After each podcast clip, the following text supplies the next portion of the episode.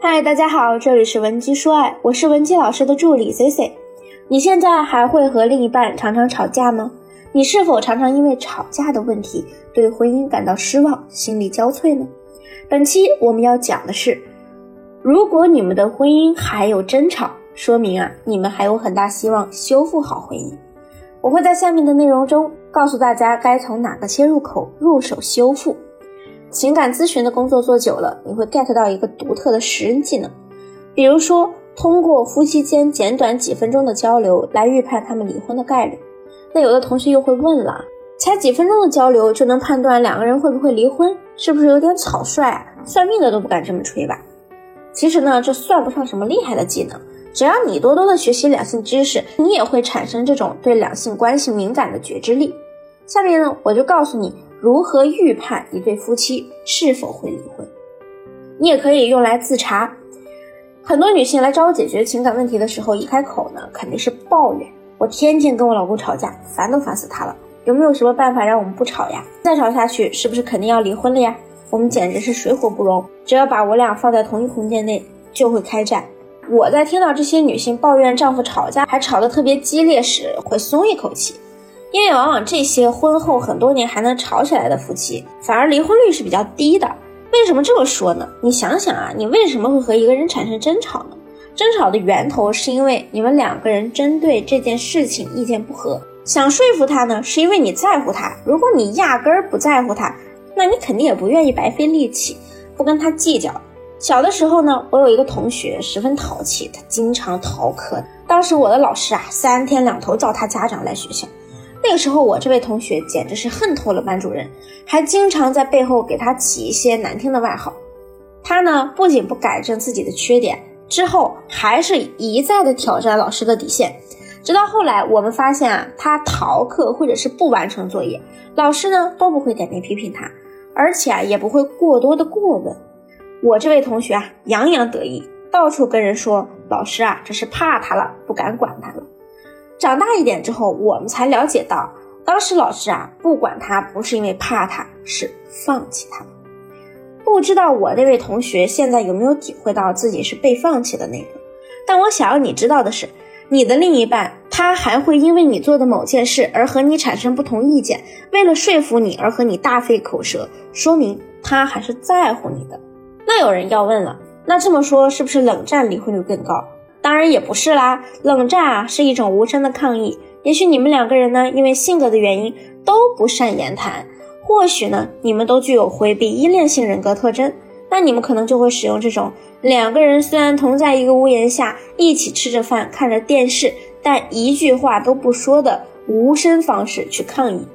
这种婚姻啊，倒不至于会发展成离婚，大多呢就会像传统的中国式婚姻一样将就着过嘛。冷战有时候就是想激起对方先和自己说话的方式而已，那你可能又糊涂了。那吵架离婚率也不高，冷战也不至于离婚，那到底怎么判断两个人会不会离婚啊？还拿我那个同学为例啊，为什么我老师后来会无视掉他犯的错，也不去惩罚他呢？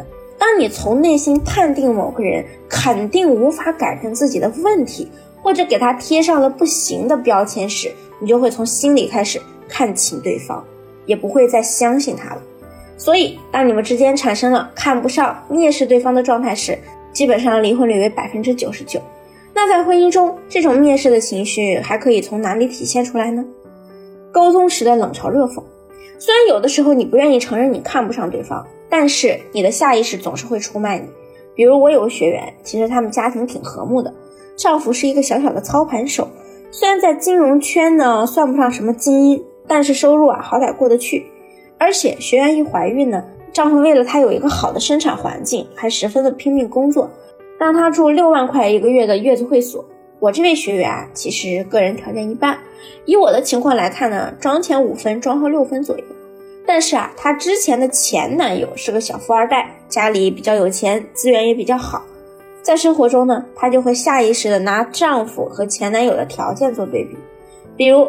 丈夫很热情的跟她聊天时说：“哎呀，亲爱的，我争取啊，在四十岁之前赚到退休要用的钱，到时候啊，咱们环游世界去。”学员就下意识的泼冷水了：“哎，你可少吹点牛，多办点实事儿吧。什么条件呀？动不动就环游世界，不养孩子不管你妈了吗？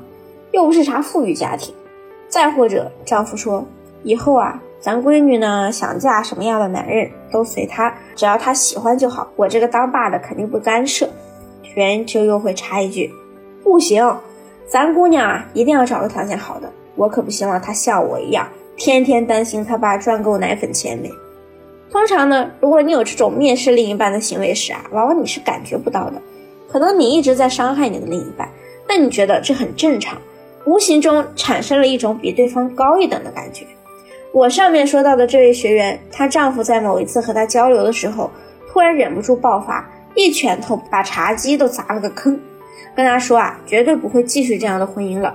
第二天呢，就打印好准备离婚的文件，还要把女儿带走。学员刚开始找到我的时候，问我是不是因为三观不合才导致他们要离婚的。但其实我们每个人都存在三观不合的问题，没有哪两个人是天生所有观念都完全吻合的。可是区别在于，那种婚姻特别和谐的夫妻啊，一定在发现双方观念不合时求同存异，而不是一味的抱着我对你错的态度去看待对方，最后啊越来越蔑视另一半，导致婚姻破裂。那只要你掌握了和对方有观念不合适时如何正确的沟通，那你们的婚姻问题将会减少百分之九十。那意见不合的时候，我们怎么去求同存异呢？比如说，你丈夫工作一周太累了，周末啊只想在家好好休息两天，而你呢却想和他来一场浪漫的双人约会。这个时候你们意见出现了分歧，怎么沟通呢？错误示范是，女生说：“咱们呀都多久没出去约会了？我就想跟你二人世界，都这么难吗？”你能不能顾及一下我的感受啊？那男的肯定会说：“哎呀，我不累嘛？你顾及我了吗？你就知道自己开心。”接下来呢，等着你们的肯定是无尽的争吵。正确的示范呢，你应该说：“是啊，这周你确实老加班来着，我都心疼坏了。可是老公我好矛盾啊，我特别想跟你来一次浪漫的约会，又担心你辛苦。你有更好的建议吗？”你这样的沟通态度呢，男人肯定不会说你很自私，你不顾及他的感受。如果他可以针对你的诉求有一些好的建议，你也可以接受，那固然好。如果他也不知道怎么做，那你就开始接着说，不如这样吧，周六啊，我们睡到自然醒，我从网上订购一些品质好的牛排，你看看有什么好的红酒，晚上我们边用投影仪看电影边吃大餐，怎么样？用这样的态度去描述你的建议，考虑了他的想法，也融合了你的诉求，岂不是刚好求同存异了吗？所以啊，从现在开始学会改善沟通，想缓和你们的夫妻关系一点都不迟。今天的内容你掌握了吗？如果你还有解决不了的情感问题，也可以添加我们分析师的微信文姬零零五，文姬的小写全拼零零五，发送你的问题给我，我一定会一问必答。好了，下期节目再见。文姬说爱，迷茫情场，你的得力军师。